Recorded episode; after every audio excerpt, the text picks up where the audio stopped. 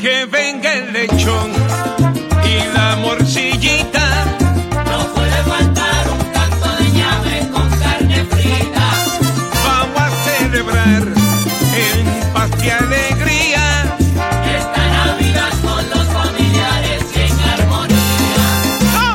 ¿qué tal? Buen día, Patricio, ¿cómo está? Como habíamos hablado, vamos a entrar nosotros de lleno con el tema de los Juegos Panamericanos Juveniles Cali Valle 2021, porque no para, sigue la cosecha de medallas por parte de Ecuador. Qué lindo. Vamos a tener también el medallero. Vamos a hablar en este programa de la revisión de lo que fue la última fecha, la decimoquinta de la Liga Pro, hablando del fútbol ecuatoriano, Liga Pro Betcris. Vamos entonces a continuación, iniciando con los Juegos Panamericanos Juveniles Cali Valle 2021. Espera este momento, aquí estoy, nací para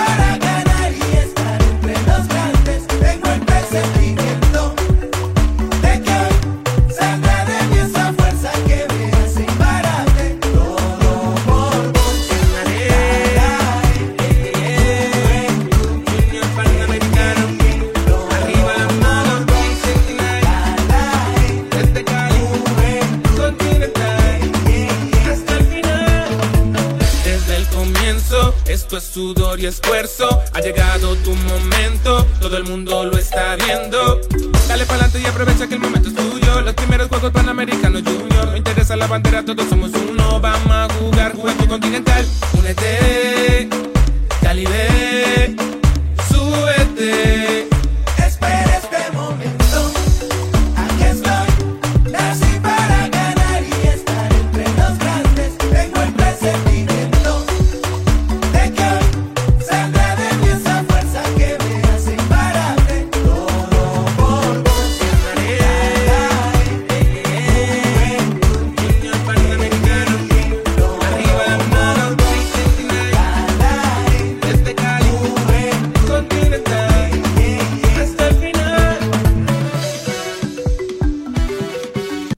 Brian Garboa se corona en Cali Valle 2021 y logra el cupo directo a Santiago 2023. El judoka ecuatoriano es el nuevo monarca panamericano junior en la división menos 60 kilogramos y con ello consiguió el boleto directo a los Juegos Panamericanos absolutos. En el Coliseo de Combate Yuri Alviar, situado en la subsede Jamundí del Valle, retumbó por primera vez en los Juegos Panamericanos Junior el himno nacional del Ecuador. Brian Garboa se subió a lo más alto del podio para recibir la medalla de oro en la división 60 kilogramos. El título de Brian le da la clasificación directa a los Panamericanos absolutos de Santiago 2023 y con ello la expectativa olímpica. Ahora voy a prepararme para los Juegos Panamericanos Senior para poder clasificar a los Juegos Olímpicos de París 2024. Pero escuchémoslo de sus propias palabras. De este resultado, la verdad, eh, me parece que he estado entrenando muy fuerte, me he venido preparando muy bien desde, la, desde Brasil, en campos de entrenamiento, eh, mediante la gira y pues este era el pronóstico que teníamos planeado con mis entrenadores, con, con- con- de mi parte, era lo que tenía planeado con mi medalla de oro y pues estoy aquí eh, representando y dejando el nombre del país en lo más alto del podio. Ese grito que lanzas al final, ¿qué representa para ti? Pues eh, la garra, la fuerza que, que, que boté en ese momento fue, fue algo inolvidable, la verdad. Creo que, que, que sentí el país como, como fluía en mí, ¿no? De, de poder ganar ese combate, que se complicó, como usted lo dijo, un poco, un poco fuerte, pero al final lo pudimos resolver. Ya habías competido con este rival, ya lo conocías. Eh, me había topado con, con él en un Open Senior que fue en Guayaquil. También él se presentó ya, pero con un 5% que la verdad él no valía para la gira, para esta clasificación, sino que como un Open para clasificar a Tokio.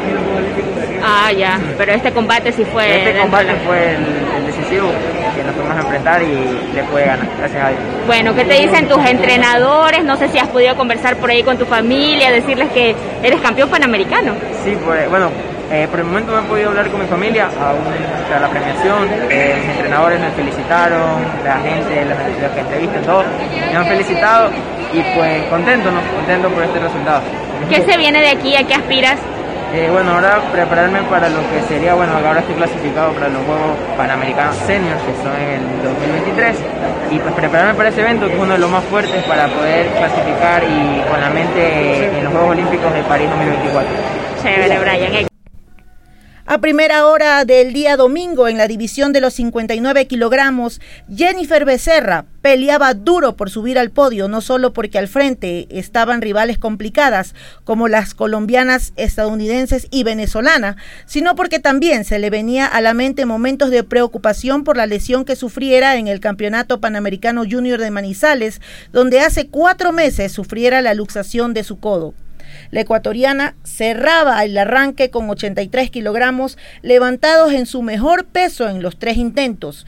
Mi mejor peso en envión llega a 87 kilogramos, dijo, pero debido a la luxación del codo que sufrí hace poco, decidimos con mi entrenador no exigir el brazo, distinto en envión donde no se lo exige tanto. La suma total del arranque y el envión llegó a 188 kilogramos, lo que bastó para dejar sin chance a la alterista llanera que le peleaba el bronce. Escuchemos a Jennifer Becerra. Pues obviamente estoy orgullosa, no me lo esperaba, pero he trabajado muy duro y pues el humano no tiene límites, todo es posible. ¿Qué se puso en mente cuando, cuando entró a la tarima y, y bueno, estaba peleando ahí con la venezolana? Por supuesto que sabía que iba a estar dura, pero sé cuánto he trabajado por esto. Fue muy duro, lo, hace tres meses tuve la luxación de codo, pues fue muy dura la recuperación, pero yo me siento capaz de muchas cosas, obviamente. ¿Y dónde cree que pasó el punto más importante para que usted haya conseguido esta medalla? Porque eh, estaba ahí peleando el cuarto puesto, ¿no? Por supuesto. Lo más duro es el arranque, obviamente porque en la modalidad de arranque pues eh, perdí el codo pues. Y pues sí, podía haber hecho más. o Pero pudo ver, a ver, ¿cuál es su peso real en arranque? 87 kilos. Y ahora levantó 83. 23.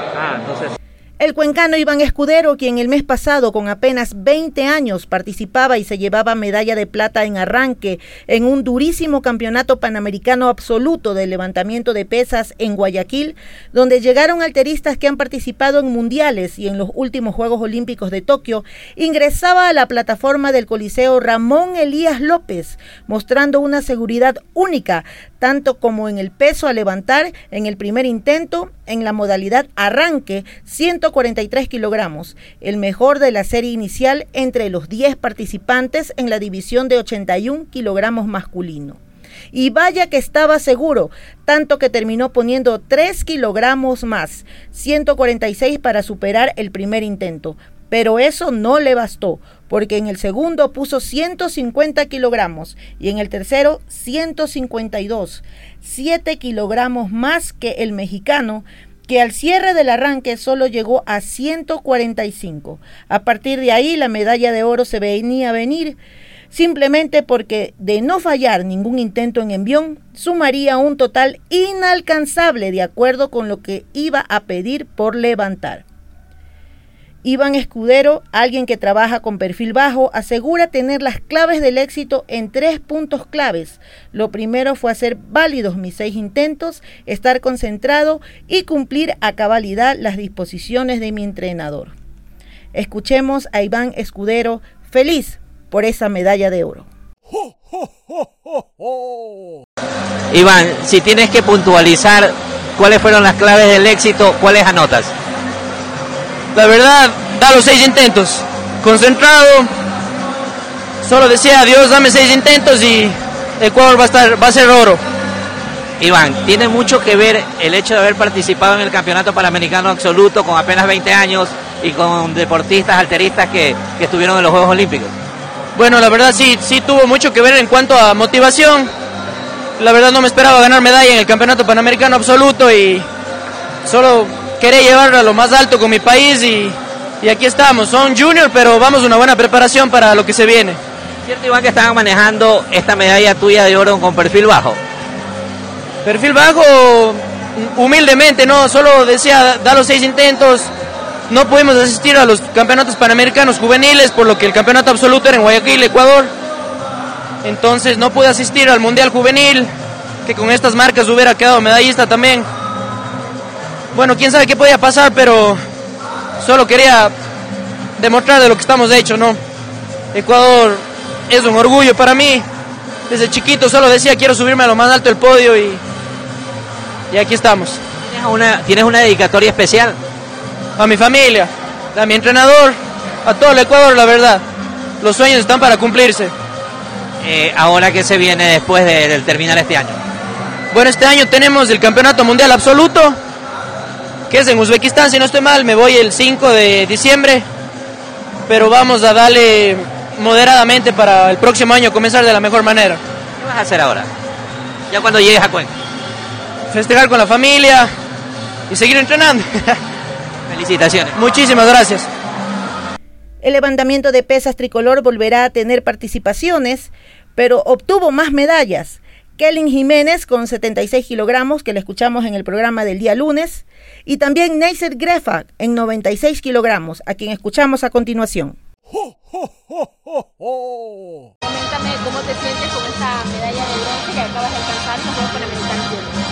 Eh, primeramente agradecer a Dios y segundo no tan satisfecho como yo quise porque ese no era el objetivo, pero por algo pasan las cosas y me queda una gran experiencia y prepararme más duro y para lo que se viene el próximo año que bueno, vienen buenos momentos y seguir entrenando. Sí, siempre me ha tocado muy dura, siempre, y por eso que el entrenador me dice que las mejores categorías que tengo son duras, esas son buenas, esas son las medallas que valen más. Y bueno, tenía pronosticado la plata, pero se me fue mis manos. Eh, las cosas pasó y pasó y ahora quiero seguir adelante, no me tengo que rendir. El próximo año son los bolivarianos, prepararme duro y buscar el cupo, ganar los puntajes para, el 2024 incursionando en un nuevo deporte, el squash. En equipos dobles mixtos, David Costales y María Moya ganaron medalla de bronce para nuestro país. Aquí las declaraciones de María Moya. Para mí es un orgullo y creo que fue un sueño desde que clasifiqué en, en julio a este Panamericano.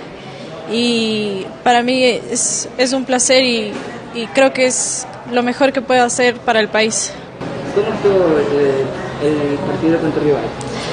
Tenía esperado ganar, tuve la oportunidad de ganar, se me fueron puntos importantes y decisivos, pero fue un buen partido y espero tener una revancha en próximos torneos. ¿Qué es lo que se viene para Paula en el siguiente año? Espero jugar Juegos Bolivarianos, Juegos Odesur eh, y empezar a jugar profesional. ¿A quién le dedicamos esta medalla? Yo le dedico a mi familia, a mis entrenadores, que son los que me apoyan en, en estos torneos. Onda Deportiva. Vamos a hablar del conjunto del Barcelona. Barcelona terminó su participación en la cuarta posición de la general. Será el equipo que represente al país como Ecuador 4 en Copa Libertadores tendrá que jugar repesca desde el grupo 1, pasar al grupo 2, después al 3 y recién de esas fases pasar a grupo. Algo que ocurrió hace un par de años. Bueno, les decía, Barcelona terminó, el partido fue empate a 1 en la ciudad de Ambato ante el conjunto del Macará. Fue un año de altibajos del Barcelona. Eh, su punto más alto fue en el mes de agosto aproximadamente, cuando llegó a jugar semifinales de Copa Libertadores de América ante el Flamengo, llamado a ser el campeón de la Libertadores. Pero en el fútbol no hay nada escrito, ¿no? Ya todos sabemos que el Palmeiras lo derrotó por 2 a 1, pero Barcelona logró meterse en una fiesta de brasileños, como decíamos nosotros en el año, ustedes recordarán. En la fiesta de samba estuvo el pasillo y no habían representantes de Argentina, Colombia, Bolivia, eh, Uruguay, Paraguay, Venezuela, Chile, ¿no? Ahí estuvo Ecuador con el Barcelona. Fue el punto más alto. Pero ¿qué pasó? ¿Qué ocurrió? Que el Barcelona se vino barranca abajo. A ver, habrían algunas justificaciones si por la calidad de trabajo que hizo Barcelona, semifinales de Libertadores, si hubieran llevado al arquero, al lateral, a un volante 5, al 10, al goleador. Bueno, se le llevaron los goleadores, se le llevaron jugadores. A Barcelona no se les quitó nadie. Y la pregunta que nos hacemos todos es, ¿cuándo se rompió el camerino? cuándo el camerino del Barcelona se fue para otro lado? ¿Cuándo se le fue de las manos al técnico Bustos? A propósito de Bustos, vamos a escucharlo en rueda de prensa ofreciéndole disculpas a la hinchada y ya planificando los trabajos de pretemporada. Fabián Bustos, el técnico argentino del Barcelona, en la rueda de prensa. Fue un año intenso, eh, obviamente la segunda etapa no estuvimos a la altura, la primera etapa la peleamos y creo que la merecimos, sin, sin quitarle mérito al rival, obviamente. Eh, en la segunda no tuvimos la altura, la verdad que sentimos el esfuerzo grande de haber quedado eliminado eh, en los Libertadores, pero para mí eh, el balance sigue siendo positivo y, siempre soy respetuoso de la opinión de, de, toda la gente, tienen derecho a opinar y expresarse y también los comunicadores tienen derecho a opinar y expresarse. Obviamente que a mí me gusta con con hechos, con supuestos ni opiniones, pero son todas respetables. No quiero, por favor, que digan que, estoy enojado, porque así no estoy enojado, realmente escucho y hay algunas cosas que no, se dicen y otras que sí. Eh, el año bueno, en lo económico, en lo deportivo, obviamente que no alcanza. Barcelona te exige pelear, nuestra gente, nuestra hinchada quiere que peleemos el campeonato, pero como como le dije la semana pasada, este proceso dirigencial, deportivo, eh, es el más exitoso de este siglo, de este siglo, porque no dije el siglo pasado, porque algunos se confundieron. En estos últimos 21 años, Barcelona, este es el mejor ciclo de estos dos años. No estamos contentos porque hoy no estamos en la final, no estuvimos más cerca, volvimos a estar en Copa Libertadores, algo que hace, creo que los que tienen eh, memoria, eh, tantas Copas Libertadores no se han jugado. Eh, y nos tenemos que, retrotraer al 94, creo que la última vez que se jugaron cuatro Copas Libertadores. Una la, una la heredamos del 2019, nos la dirigimos nosotros, 2020 llegamos fase grupo, 2021 fase grupo, algo que hacía 18 años que no se hacía, y esos son réditos económicos importantísimos para la institución, se han pagado más de 11 millones de dólares de, de, esta dirigencia pagado y, esos recursos se consiguieron gracias a los resultados de los dos años. Entonces volvemos a jugar Copa Libertadores, no es lo que nuestra gente obviamente más deseaba, nuestra gente sí quiere jugar la Copa, pero desea eh, pelear el campeonato, no estuvimos a la altura, la segunda etapa no la jugamos bien, no fue nuestro... Pero volvimos eh, en estos 21 años que yo llevo en el Ecuador, 21 años, es la primera vez que Barcelona juega tantas Copas Libertadores seguido. Hemos sido campeones en el mejor escenario que es Casablanca. Hemos llegado a semifinal.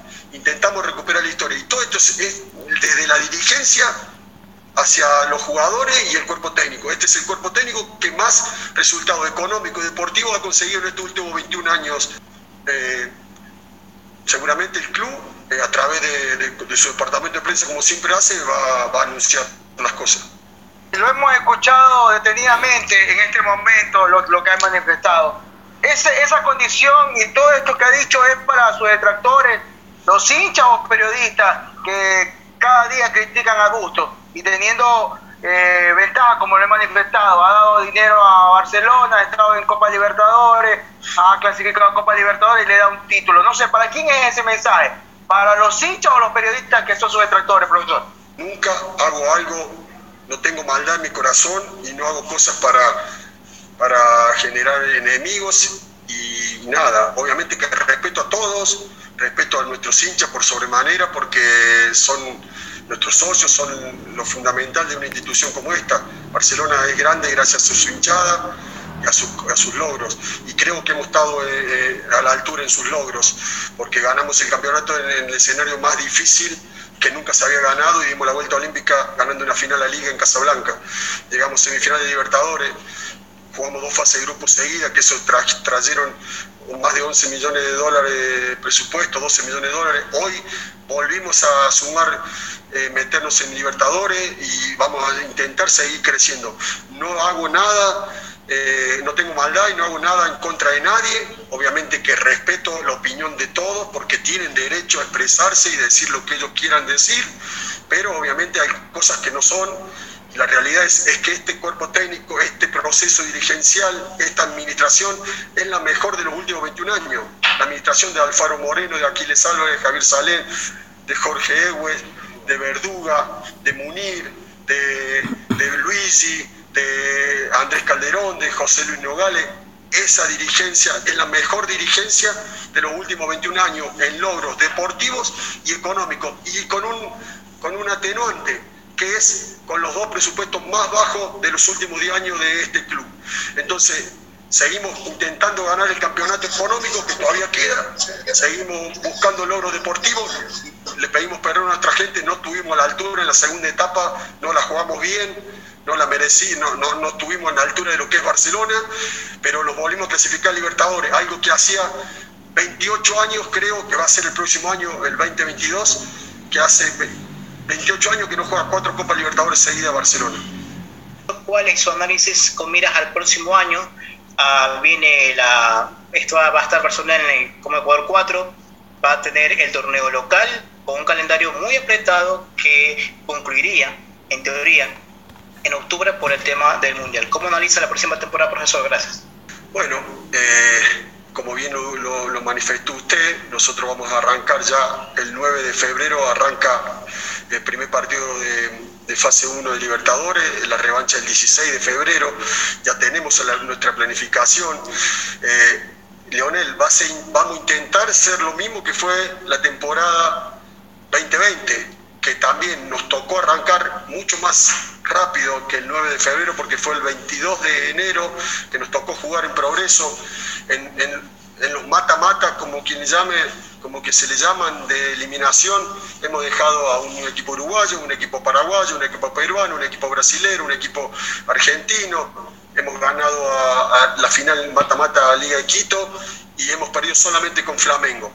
Así que intentaremos hacer lo mismo que hicimos, que ya lo hicimos, que fuimos el primer equipo en el continente que lo hizo, que fue, fue crecer en, en, y llegar a fase grupo. Es difícil, es complicado porque solamente lo han hecho dos equipos en toda la historia, uno es Barcelona, el otro es Guaraní de, de, de Paraguay.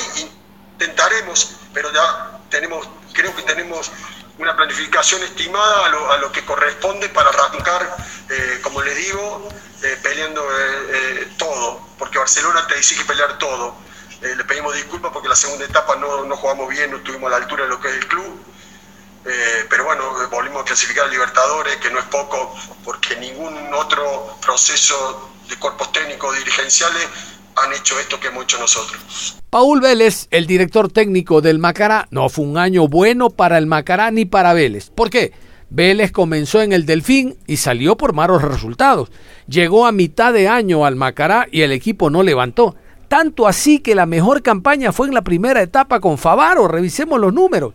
No hizo una buena campaña el técnico ecuatoriano a diferencia de otros años y ahora uno espera que él armando el, el, el equipo desde el comienzo tenga otra cara. Vamos a escuchar a Paul Vélez a continuación. ¡Oh, oh, oh, en verdad, eh, creo que eh, nosotros tratamos de, de, buscar por todos los medios, de tratar de hacer que nuestro equipo funcione. Eh, hay jugadores que te dan una cosa y hay otros jugadores que te dan otro tipo de, aspectos donde a lo mejor pues, te sirven para algunos partidos y, y a lo mejor no, el hecho de no tener eh, eh, en cuenta eh, algunos aspectos de eso, pues hace que a lo mejor no juegue uno u otro jugador.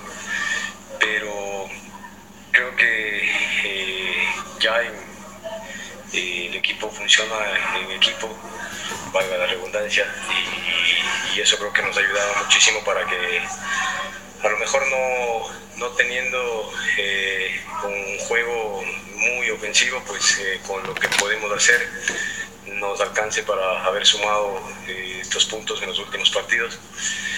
Pero sí también hay que eh, recalcar que muchos jugadores han subido el, su nivel y eso pues creo que le hace más fácil para el técnico. ¿no? que te marcan diferencia, pues eh, estas cosas.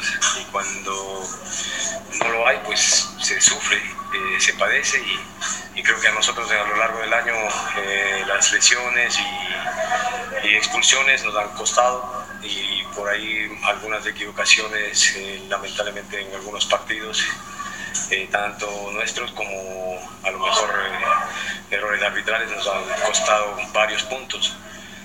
Pero hoy la verdad nos sentimos contentos por, por todos los chicos que han mejorado mucho desde que nosotros estamos acá que bueno, ya pensando honestamente en el 2022, ahora que plantearse, usted tomó las riendas eh, a mitad de semestre, no fue un equipo que armó usted, pero sí ha pensado en refuerzos para lo que sería la base para el 2022. Eh, sí, ahora hay que ir pensando ya en, lo que nos queda ya para este mes de diciembre, eh, tratar de armar eh, un equipo que a nosotros pues, nos pueda servir y ayudar para el 2022. Creo que todos hemos ganado mucha experiencia en en este año y, que hay que tratar de equivocarse lo menos posible para poder el otro año seguir eh, eh, pensando en esos torneos internacionales que le ha dado mucha alegría a Macará en los años anteriores.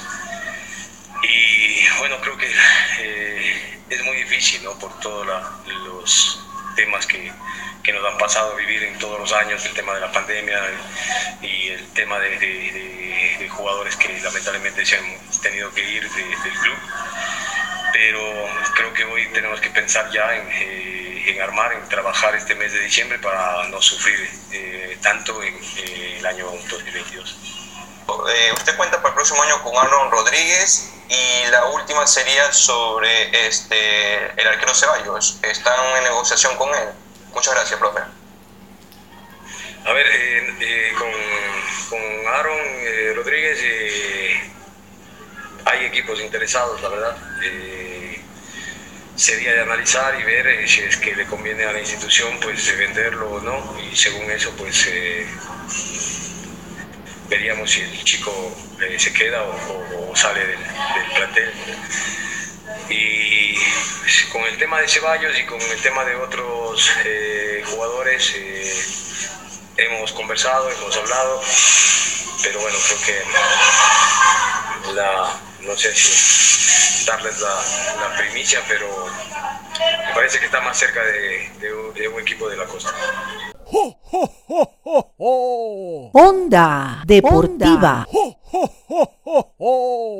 Cerramos la información a esta hora de la mañana. En la tarde vamos a continuar repasando lo que ha sido la fecha decimoquinta y el cierre de la Liga Pro Betcris. Hablaremos, vamos a hacerle una franja a los equipos que por poco pierden categoría. Hablamos de El Orense, Guayaquil City, eh, equipos que, que, estuvieron muy cerca ¿no? de acompañar al Olmedo. Y ya nos metemos al tema selección porque se juega un partido amistoso el fin de semana, el sábado 4 en Houston, Ecuador, El Salvador. Y tenemos ya la nómina y otros detalles. Pero hasta tanto usted siga, continúe en sintonía de Ondas Cañaris.